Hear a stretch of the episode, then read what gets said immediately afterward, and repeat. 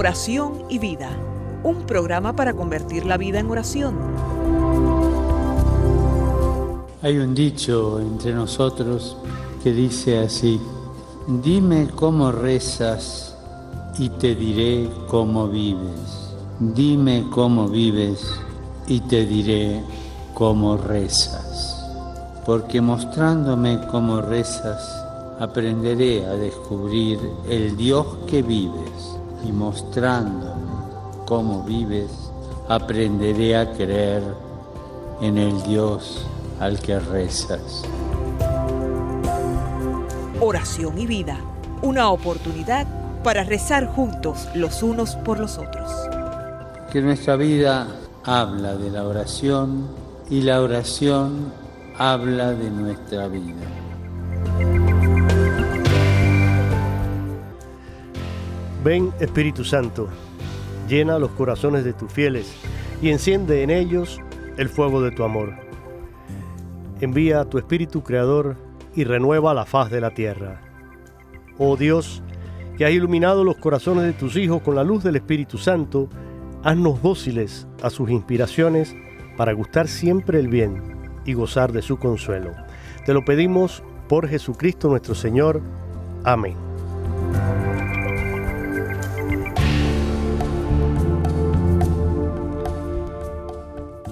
Mis queridos amigos y hermanos en Cristo, sean todos bienvenidos a esta nueva edición del programa Oración y Vida, hoy en vivo con el Padre Lino Otero.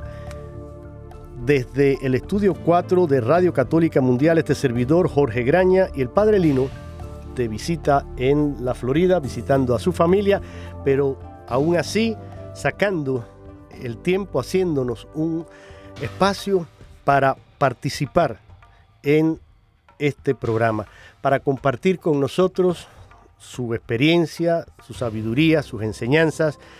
Y ya son muchos años los que llevamos compartiendo con el Padre Lino temas todos relacionados con la espiritualidad cristiana católica, el crecimiento de nuestra vida, nuestra formación interior y nuestra formación integral.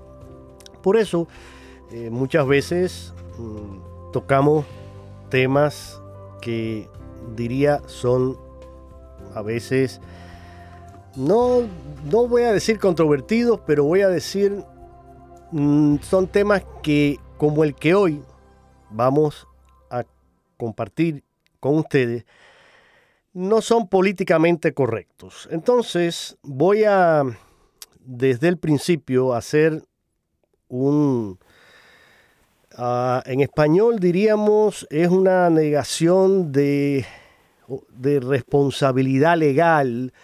Los americanos tienen, en inglés existe una palabra que muchos conocen, decimos un disclaimer.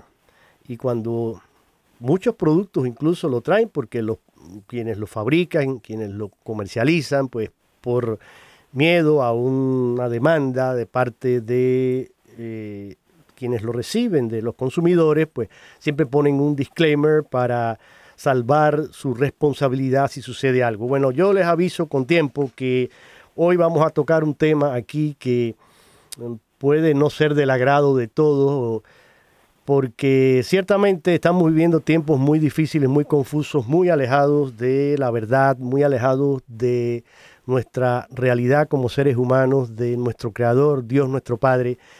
Y a veces los temas que se comparten, que conversamos, pueden resultar incómodos. Desgraciada y desafortunadamente es así. A algunos les pueden resultar mm, algo eh, desafiantes y no agradables. Si este es su caso, cuando empiece a escuchar, pues mire, tiene la opción, es, es totalmente libre, apague el radio, cambie de estación, de dial y aquí no ha pasado nada.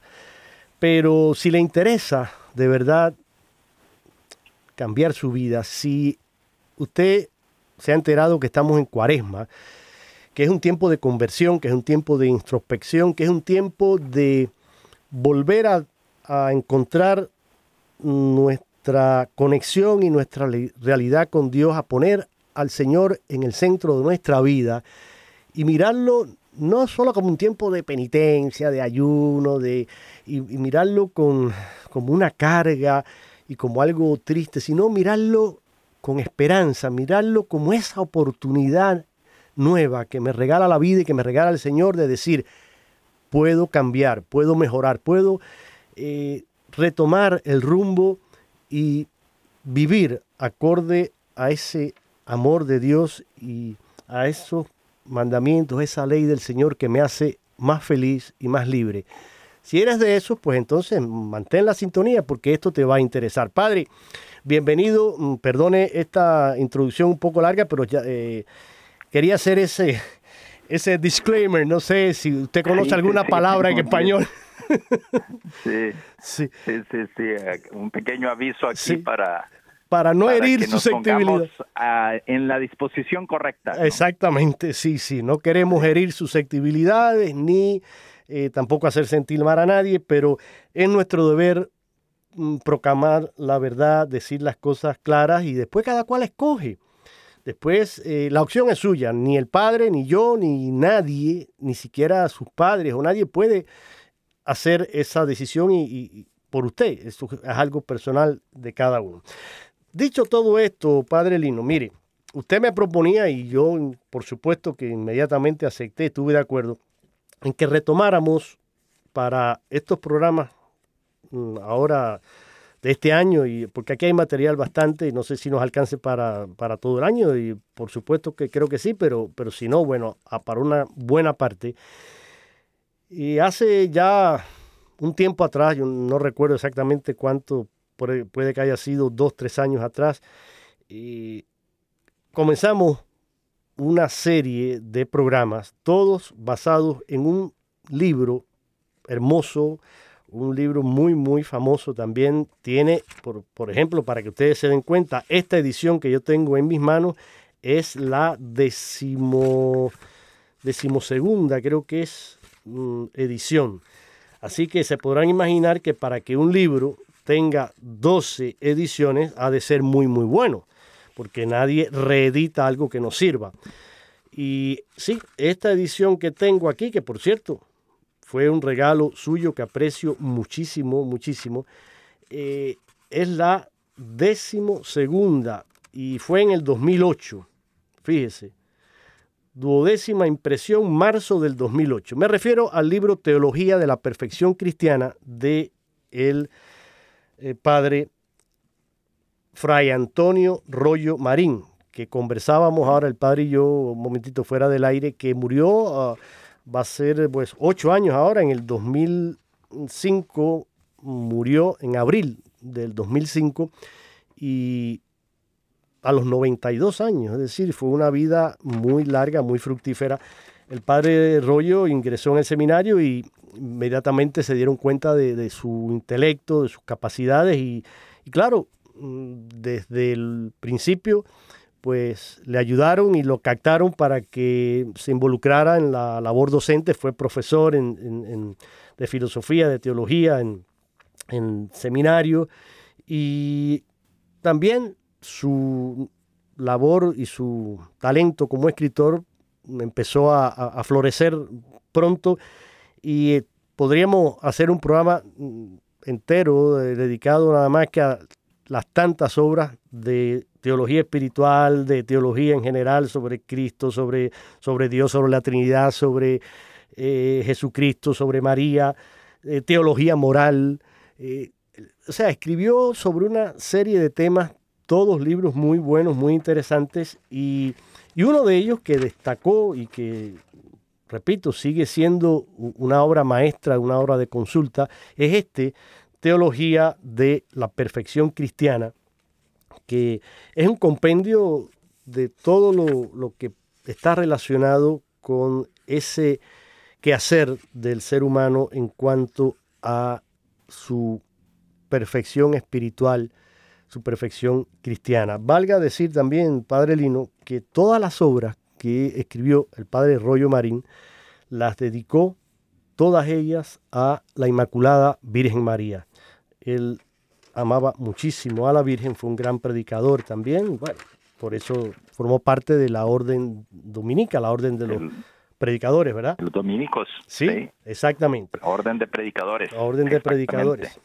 Entonces, padre, mire, mm, hoy vamos a retomar parte de esta obra que, repito, ya mucho de este libro lo compartimos en aquel entonces y recuerdo que fueron programas muy interesantes, recibimos mm, muchos correos, muchas preguntas eh, y ahora vamos a continuar con una parte que no habíamos tocado en aquel entonces, en aquel momento, pero que viene muy bien, sobre todo con este tiempo ahora que estamos viviendo de la cuaresma, este camino de preparación a la Pascua. Y, y, también, pues después de, la Pascua, porque esto es algo que no termina. La, la, perfección cristiana no es una asignatura que, digo, comienza hoy, termina mañana, hago un examen y me gradué y punto. No, usted se, gradúa, se graduará si llega al cielo, bueno, entonces puede que te, que te gradúes, quizás si llegas, bueno, a lo mejor suma con laude, ay, qué bueno, un aplauso, bendiciones, pero por lo menos, mm, aunque sea que, alcances el purgatorio, para que sepas que ya ahí puedes pasar eh, al, examen final, que ya será la entrada al cielo. Pero mientras tanto, hermano, de esto no, nos graduamos ninguno, ¿eh? ni el más santo aquí. Así que esto es un camino largo. Entonces, padre, por lo que usted nos había propuesto, vamos a... Sí. El título general sería Medios secundarios para el aumento y desarrollo de la vida de la gracia, ¿verdad? Entonces, ¿por dónde vamos aquí? Vamos a encuadrar un poquito, vamos a ponerlo en contexto. Exacto, por favor. Se trata estos medios secundarios y en qué relación, cuáles son los medios primarios y en relación a qué. Bueno. Y para eso voy a hacer una pequeña, pequeña reseña simplemente de la manera como eh, el padre Royo Marín tenía organizado su tratado de, de de espiritualidad, ¿no? de, teología mística, podríamos decirle. Exacto, excelente. Él hablaba sobre eh, el aspecto negativo y el aspecto positivo de nuestra santificación, vamos a ponerlo así. El aspecto negativo no es que sea malo, o sea que hay que quitar cosas, hay que quitar el pecado, ¿no? En ese sentido, en lo que hay que quitar. Eh, eh, en ese sentido hablamos de negativo. Hay que hacer también actos de penitencia, hay que hacer actos, algunos actos de, mortificación, hay que mortificar el, el egoísmo, hay que mortificar el, eh, la gula, hay que mortificar estas pasiones, ¿no? Y también en, dentro de esos eh, aspectos negativos están las, el sufrimiento que nosotros padecemos, ¿no? Y a veces eso Dios lo tiene eh, permitido por algún motivo, ¿no? Es todo eso es una purificación. Entonces estaba, habíamos tocado el aspecto, vamos a decir, negativo de nuestra santificación, pero luego empezábamos el aspecto positivo y aquí hay que, ¿qué es lo que hay que poner, por decirlo así? Por un lado lo que hay que quitar, por el otro lado lo que hay que poner. Y eso todo lo que facilita el crecimiento de la gracia, porque la vida de santificación tiene que ver con el aumento de la vida divina dentro de nuestro corazón. Si es una de las cosas que el padre Antonio Rollo Marín eh, se lucía mucho eh, era en explicar ese, ese dinamismo de vida divina, la vida de Dios. Él ponía la analogía como la sangre divina dentro de nuestras venas, ¿no? Que va corriendo es eh, Dios nos ha hecho hijos de Dios y nos ha hecho hijos de verdad, ¿no? Es claro que adoptivos y dentro de todo eso una teología de la gracia que es lindísima para comprender las maravillas a las cuales Dios nos ha llamado. Eh, pero luego también, eh, además de el hablar de la gracia, lo que son los medios para el crecimiento de, los, de, la gracia. Entonces hablamos sobre los sacramentos, hablamos sobre las virtudes infusas y los dones del Espíritu Santo, ¿no? Y, luego eh, las virtudes, bueno, las virtudes morales que son las bases para las virtudes infusas, la obra de Dios, ¿no? Ya cuando el Espíritu Santo empieza a tomar posesión dentro de nosotros, vamos a decir que Él se vuelve el piloto y nosotros el copiloto, eh, le hemos dado el permiso para que vaya guiándonos y guiándonos por nuestra vida. Luego la vida de oración y al final, pues Él presenta lo que le llama medios secundarios y estos medios secundarios no, no que sean menos importantes, ¿no? Eh, simplemente que son medios por los cuales nosotros podemos crecer en nuestra vida de oración, por lo tanto no son, no han de ser despreciables, son eh, medios que nos ayudan a eh, crecer también en esa, en esas virtudes. Dentro de ellos hay uno los que le llama medios secundarios internos y para entender un poquito de qué se trata, habla de la presencia de Dios, el examen de conciencia, energía de carácter, el deseo de la perfección, la conformidad con la voluntad de Dios y la fidelidad a la gracia. También la mejora del propio temperamento, ¿no? Eh, primero el hombre y luego el santo. Hay que fomentar esa vida de gracia sobre un fundamento sólido. Y luego los, lo que serían los medios secundarios externos. Eh, nos ayuda mucho a nosotros tener un plan de vida espiritual, el uso de la lectura espiritual, las amistades santas, no dime con quién andas y te diré quién eres, Exacto. el apostolado, la dirección espiritual y después termina con un apéndice sobre el discernimiento de los espíritus. Por lo tanto, si nosotros tomamos uno de estos temas, bueno, tenemos un poquito para, para tiempo, ¿verdad?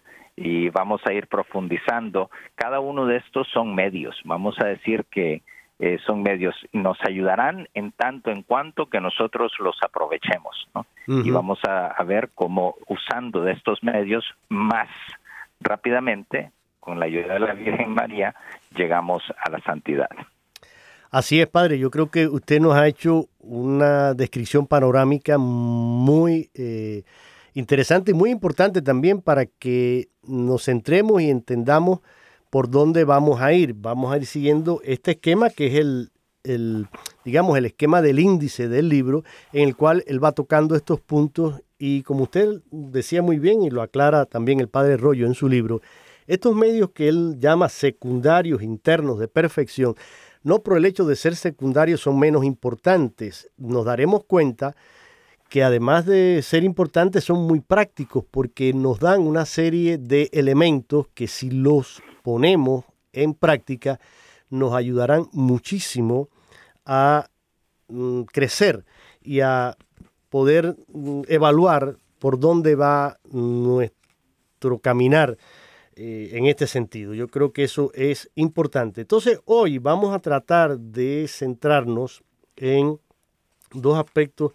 Eh, primero, porque él habla de la presencia de Dios y el examen de conciencia. Y, es importante, miren, eh, si nos damos cuenta, ya desde solamente con enunciar estas, estas dos cosas, la presencia de Dios y el examen de conciencia, ¿qué pasa?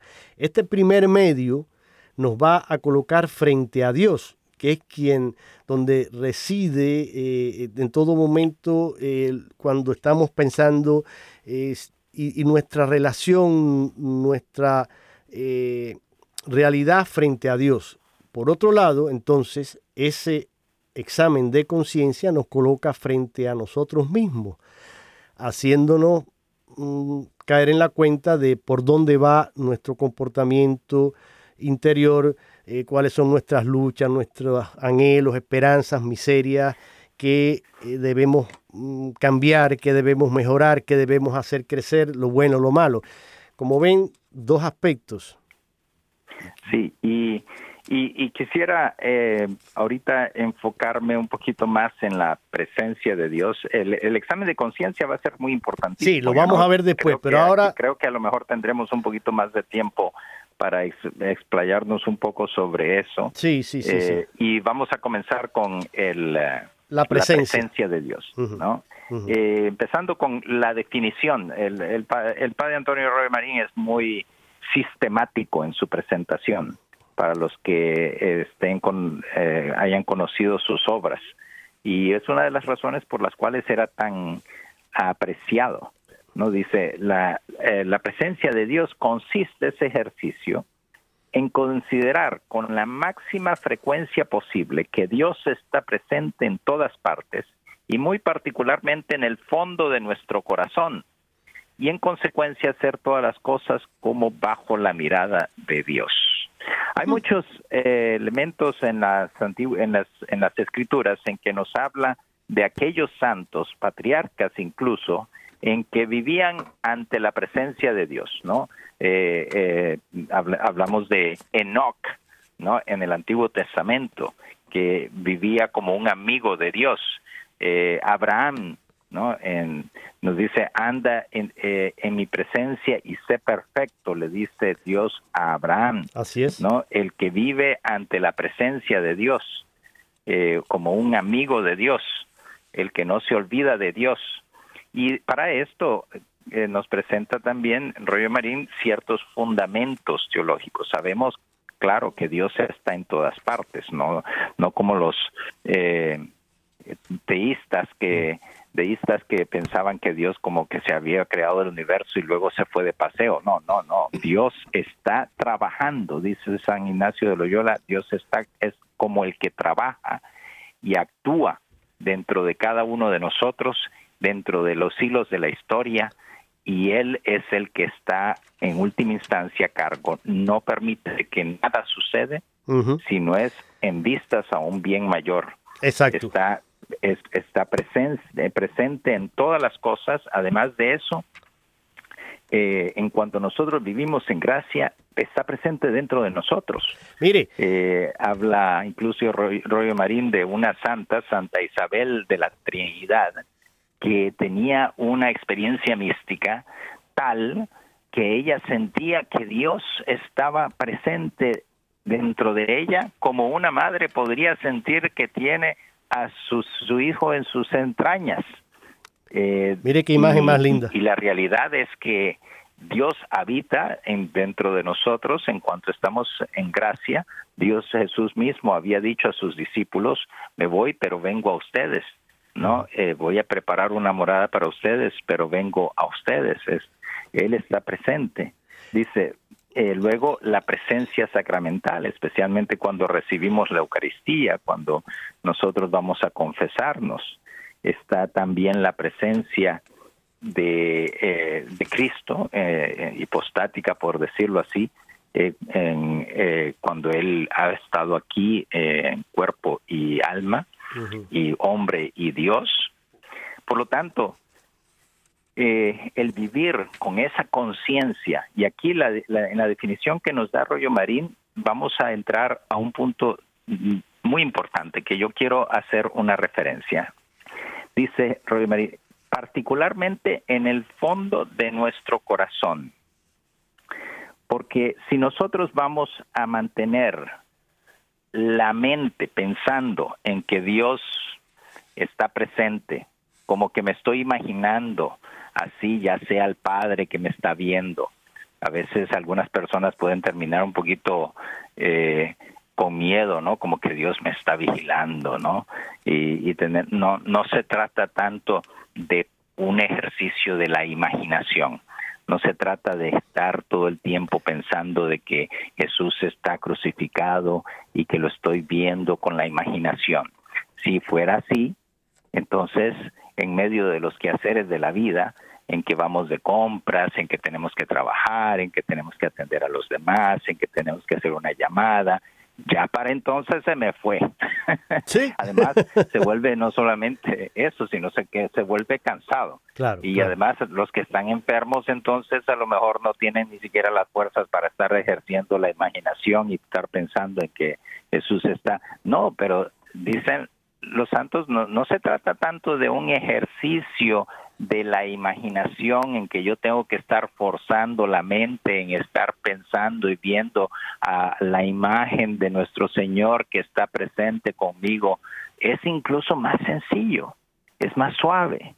Eh, se trata más bien de un ejercicio de la voluntad. Es tan sencillo como cuando los enamorados están uno al lado del otro, saben que está presente, como cuando uno, digamos, está enfermo y el otro le está agarrando la mano y están uno al lado del otro, no me tiene que decir nada, yo no tengo que estar pensando, pero yo sé que la persona amada está allí eh, conmigo, está presente. Es ver la acción de Dios detrás de todas las cosas que suceden. Santa Teresita del Niño Jesús, cómo hacía, podía hacer referencia a las cosas más sencillas como causadas por Dios, que si llovió, Dios nos trajo la lluvia, que si sucedió esto, y no fuera porque ella fuera ingenua y no supiera que detrás de la lluvia había todo el fenómeno de meteorológica de, de, de, la condensación de, de, de, los líquidos y del agua y que luego y, y, todo eso. No no sé y, y, las nubes y todo eso. E, ella sabía ella no era, e, ella había estudiado un poquito de, de ciencias para saber todo ese tipo de cosas. Y entonces cómo es que ella refería todas las cosas a Dios porque en última instancia así como nosotros que Dios está mantiene todas las cosas en su existencia y no permite que nada suceda si no es dentro de su voluntad, podía hacer una referencia a Dios en todas las cosas y las circunstancias que sucedieran. Mire, de padre, esa manera ella vivía en esa constante presencia de Dios. Así es. Usted ahorita mencionó la Sagrada Escritura y usted mencionó a Abraham, mencionó a Moisés. Si vamos a, la Biblia, a la palabra de Dios, que palabra viva, palabra que eh, sigue actuando en nosotros, en el mundo, eh, vamos a encontrar que toda la historia de la salvación está impregnada de esa presencia de Dios. Precisamente, eh, ¿por qué? Porque por eso es historia de salvación, porque Dios se hace presente en todos y cada uno de los momentos. Y quienes son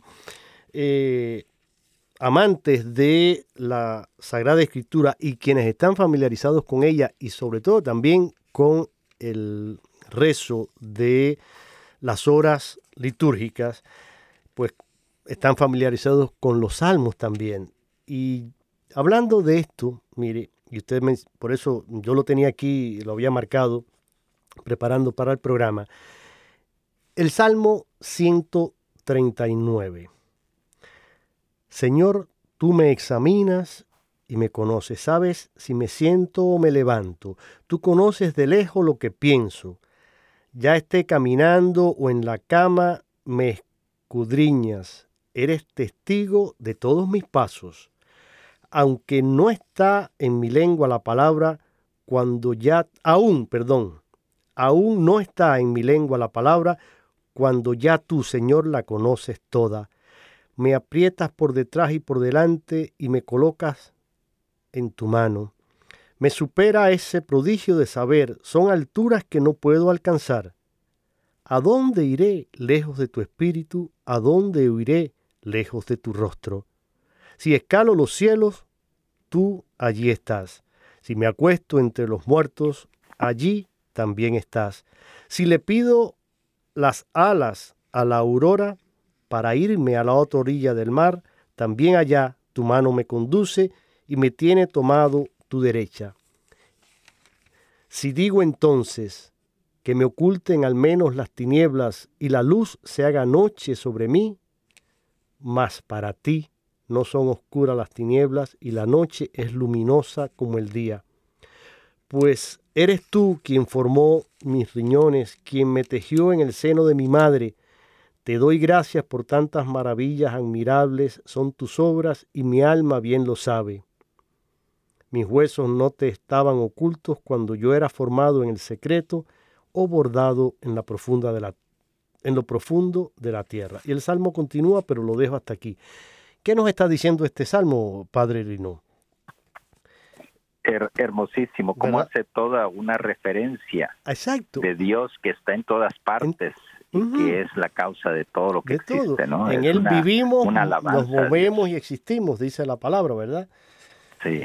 Entonces, eh, es esa la presencia a la que hacemos referencia, porque como muy bien dice aquí mm, el, padre eh, Rollo Marín, dice él, quien esté íntimamente persuadido de que Dios le está mirando, se esforzará por una parte en evitar el más ligero pecado o imperfección y por otra procurará andar recogido y devoto como requiere la presencia de una majestad tan grande. Que como decía usted, no es para, para tener miedo, no es para que nos sintamos sobrecogidos y ay, eh, Dios está ahí esperando nada más que yo cometa un error para ahí mismo castigarme y darme. No, pero si somos conscientes de eso, pues procuraremos hacer siempre lo que le agrada, hacer el bien, porque sabemos que está a nuestro lado y, además imploraremos su, su, asistencia, pediremos su ayuda, porque sabemos que somos frágiles y que necesitamos precisamente esa eh, ayuda de la gracia para no caer en la tentación, para no desviarnos, para seguir fieles en ese camino. Padre Lino, vamos a continuar, pero si le parece, porque el tiempo va avanzando, es un tema muy rico, muy interesante, muy profundo, y vamos aquí en, eh, avanzando en el programa Oración y Vida hoy con el Padre Lino Otero, sacerdote legionario de Cristo, que por muchos años forma parte de esta familia de Radio Católica Mundial y de manera especialísima de este programa. Y este servidor Jorge Graña, hoy estamos en vivo, por lo tanto, antes de irme a la canción, vamos a escuchar una canción muy linda. ¿Sabe de quién, padre? Usted lo debe conocer. Un, un eh, bueno, es de los, yo podríamos decir de los pioneros, eh, es de la vieja guardia, pero usted conoce, por ejemplo, la canción Pueblo de Reyes, ¿verdad? pueblo de... Ah, sí, sí, sí, muy bien. Eh, eh, que es un, se, se utiliza mucho, sobre todo también en las ordenaciones sacerdotales o en las grandes celebraciones. Es de ese autor francés, un músico y liturgista francés, Lucien Days. Y la canción que vamos a escuchar se, se titula precisamente Sí me levantaré. Apenas escuchemos sus acordes y su, nos vamos a dar cuenta que es ese estilo eh, así litúrgico, hermoso de eh, Lucian Days, que es una invitación a, la meditación, a la oración. Entonces, antes de pasar a esta canción, les voy a dar simplemente los números de teléfono porque hoy estamos en vivo y si ustedes quieren compartir con nosotros, pueden hacerlo gratuitamente en Estados Unidos y Puerto Rico marcando el 1-866-398-6377, 1-866 398-6377 y fuera de los Estados Unidos marcan 1-205-271-2976. Repito, 1-205-271-2976. Si quieres compartir qué significa para ti la presencia de Dios, cómo vives en tu vida esa presencia de Dios, cómo te ayuda, ¿Tienes alguna pregunta? ¿Tienes alguna duda? ¿Tienes ah, alguna experiencia que quieres compartir? Pues marca esos números y aquí con mucho gusto el Padre Lino y este servidor Jorge Graña estamos para escucharte y, y también aprender de ustedes, de sus experiencias. Pero ahora sí, los voy a dejar con la canción de Lucian Days, Sí me levantaré. Thank you.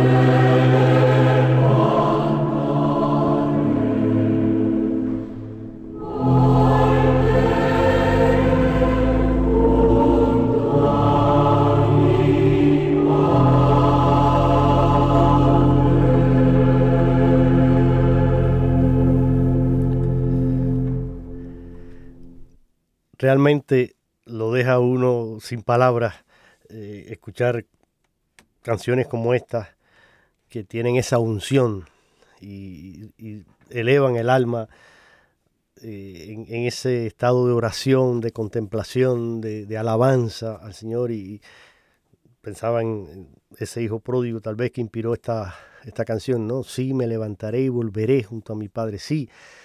Eh, estamos en este tiempo de cuaresma, tiempo de levantarte, de regresar al Padre, de pedir humildemente perdón y de reconocer tus faltas, nuestras faltas, porque todos tenemos siempre algo de qué pedir perdón, de qué arrepentirnos, pero hacerlo con, con esa confianza que tiene un hijo en su padre, un padre que como decía el evangelio que escuchábamos hace poco, si como cuando un padre, un hijo le pide algo al padre, no le va a dar un escorpión, no le va a dar una piedra, le va si ustedes que son malos saben dar cosas buenas a sus hijos, cuánto más será eh, el bien que Dios nos dará si, si, lo pedimos así con sinceridad, con, con amor, con humildad.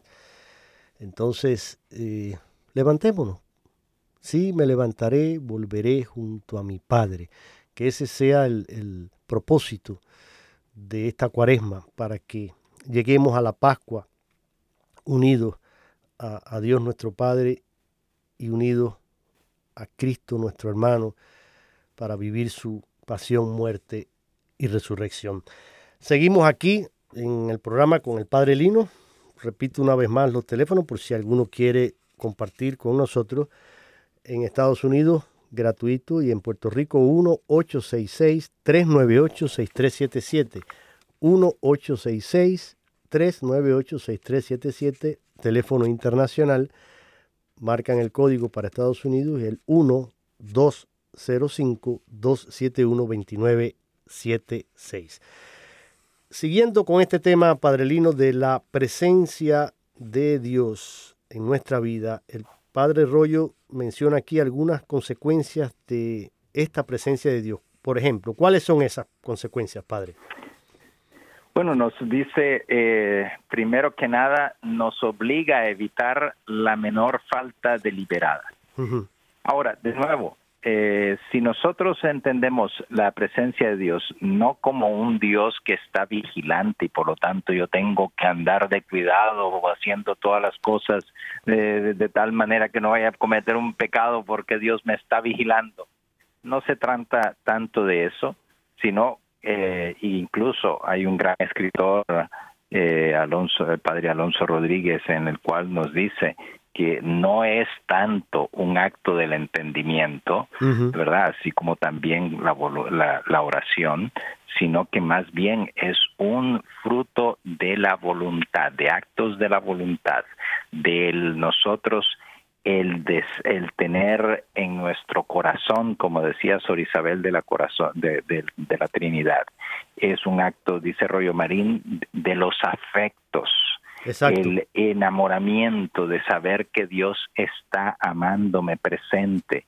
eh, el que tiene esa delicadeza de conciencia de que está eh, en todo momento siendo amado por Dios, por decirlo así, pues entonces cómo vamos nosotros a fallarle a él. Claro, usted ahorita ¿Cómo le vamos a cómo vamos a estar cometiendo esos pecados veniales deliberados? Claro, usted ahorita comentaba entonces vamos a ser más delicados en ese en ese trato de todas las cosas. Pero volviendo al ejemplo que usted mencionaba ahorita mm, de los enamorados o de un hijo con su padre o con, su mamá, eh, si o con tu amigo incluso, si tú sabes, si tú estás con tu novia o tu esposo con tu esposa o viceversa, la esposa con el esposo, y por ejemplo, si tú sabes que, mm, no sé, que a tu esposa mm, pues no le gusta que pongas eh, o tires la ropa eh, que te quitas, que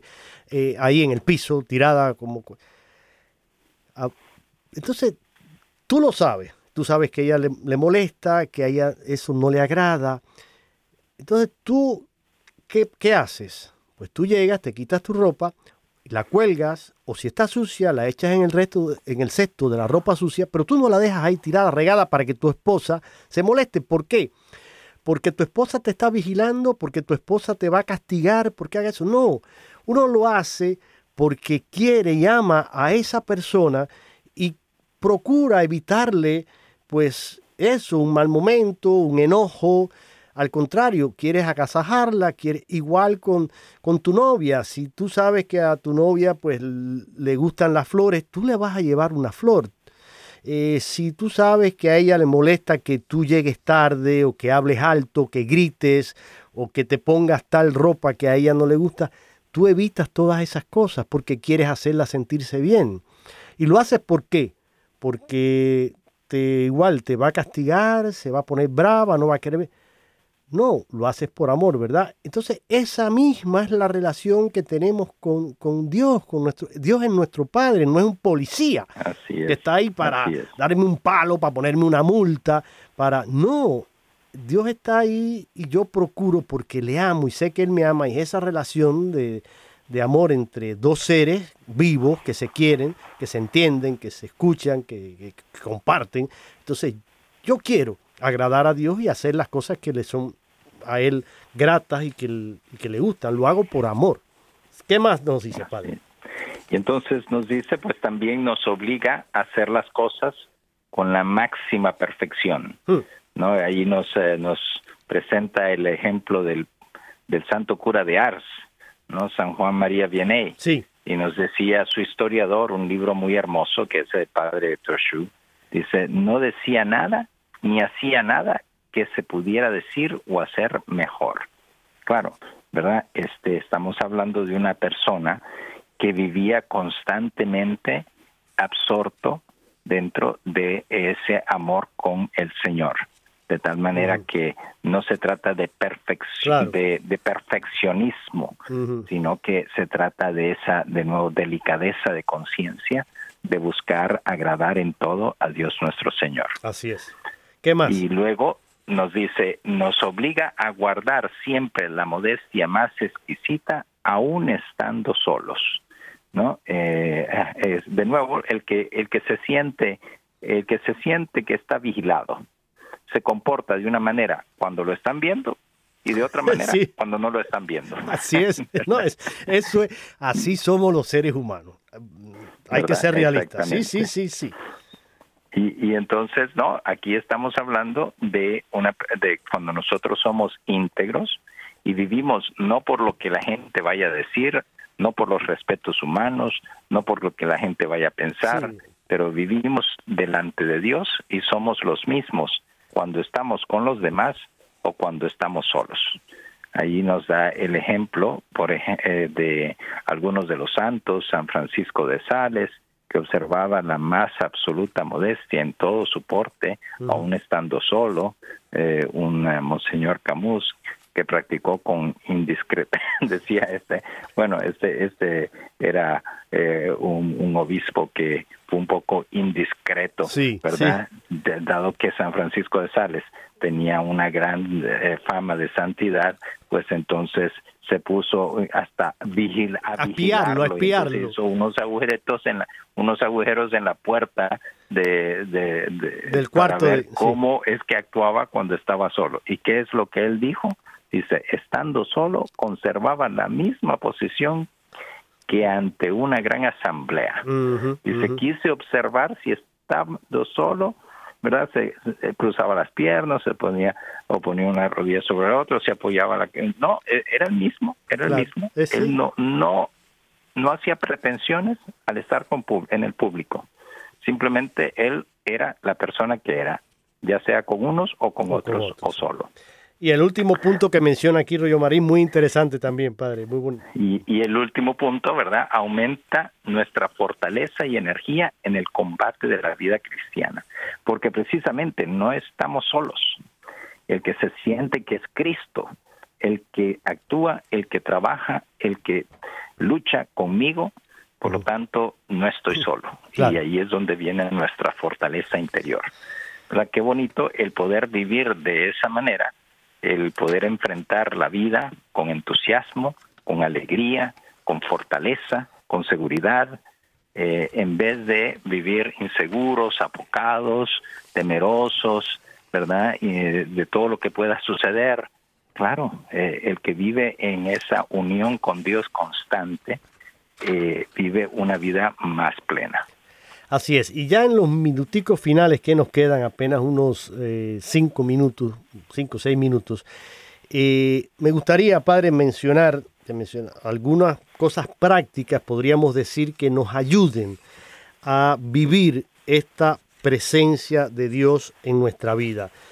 Porque todo esto está muy bien, pero uno podría decir, bueno, pero yo sé todo eso, pero ¿cómo hago para, para llevarlo a la práctica? ¿no?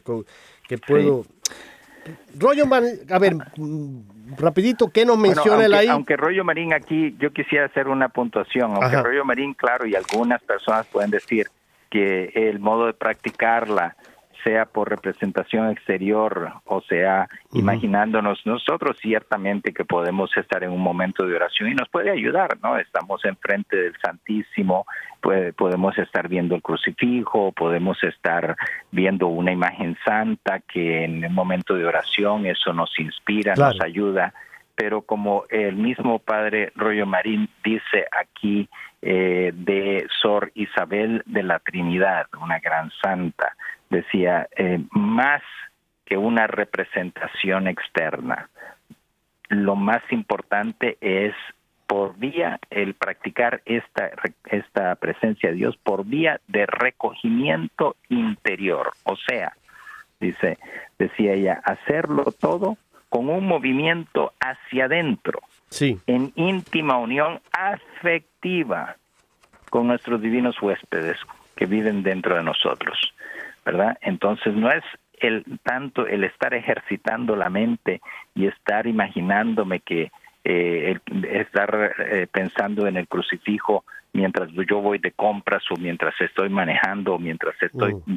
por teléfono con la gente, sino que en todo lo que sucede yo estoy unido y viendo que Dios está actuando en todas las personas. Si yo voy manejando y hay un gran tráfico y voy tarde, gracias Señor, por algún motivo tú has querido que así sea. Yo no me voy a, a, poner ansioso, voy a referirlo todo a Dios, que esta persona fue injusta conmigo.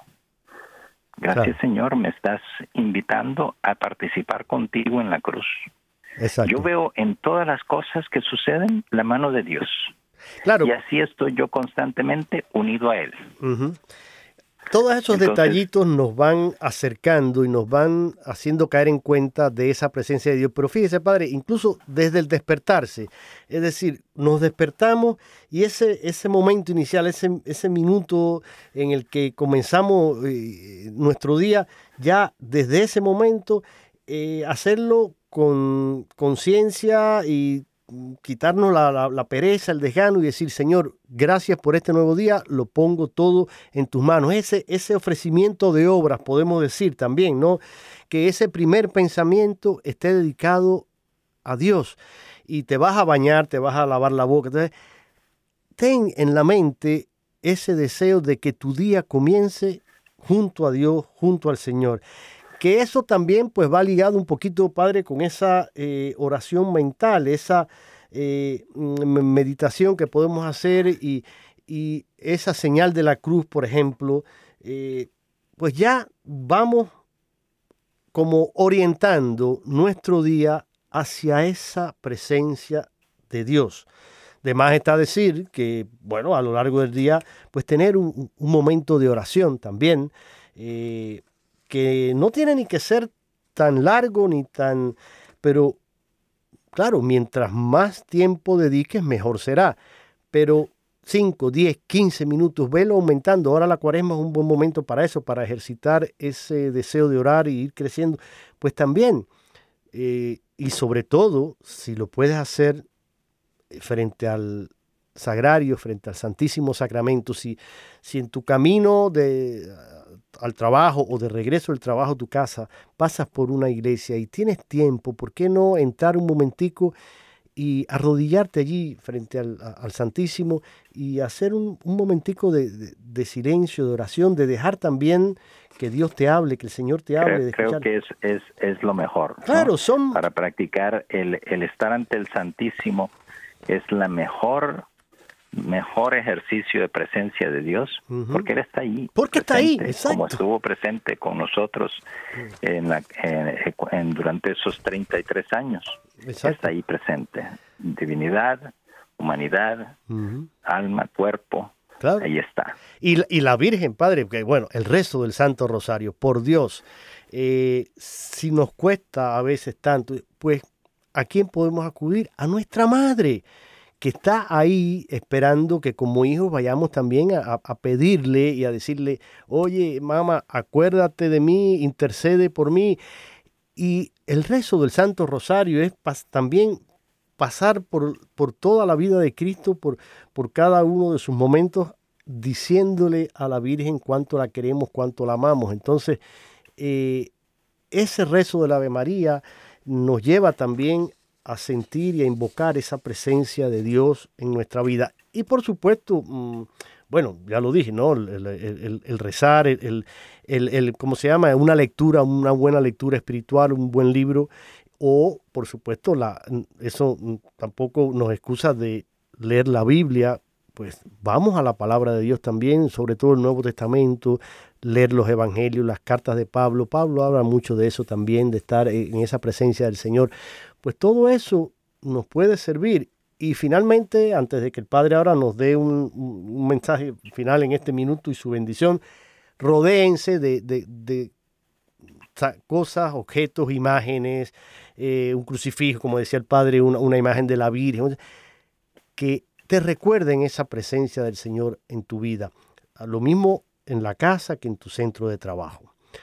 Entonces, con todo esto, pensemos, meditemos y avancemos en esta cuaresma. Padre, gracias una vez más y, bueno, su mensaje final y su bendición, por favor. Muy bien, pues que este ejercicio, ¿verdad? Como decíamos al principio, medios secundarios sin interiores, eh, son medios, medios para santificación, que nosotros vivamos siempre esa presencia del Señor, que vivamos siempre acompañados por, con Él, por Él, y que vivamos una vida eh, valiente, entusiasta ante el futuro incierto, llevando alegría a los demás.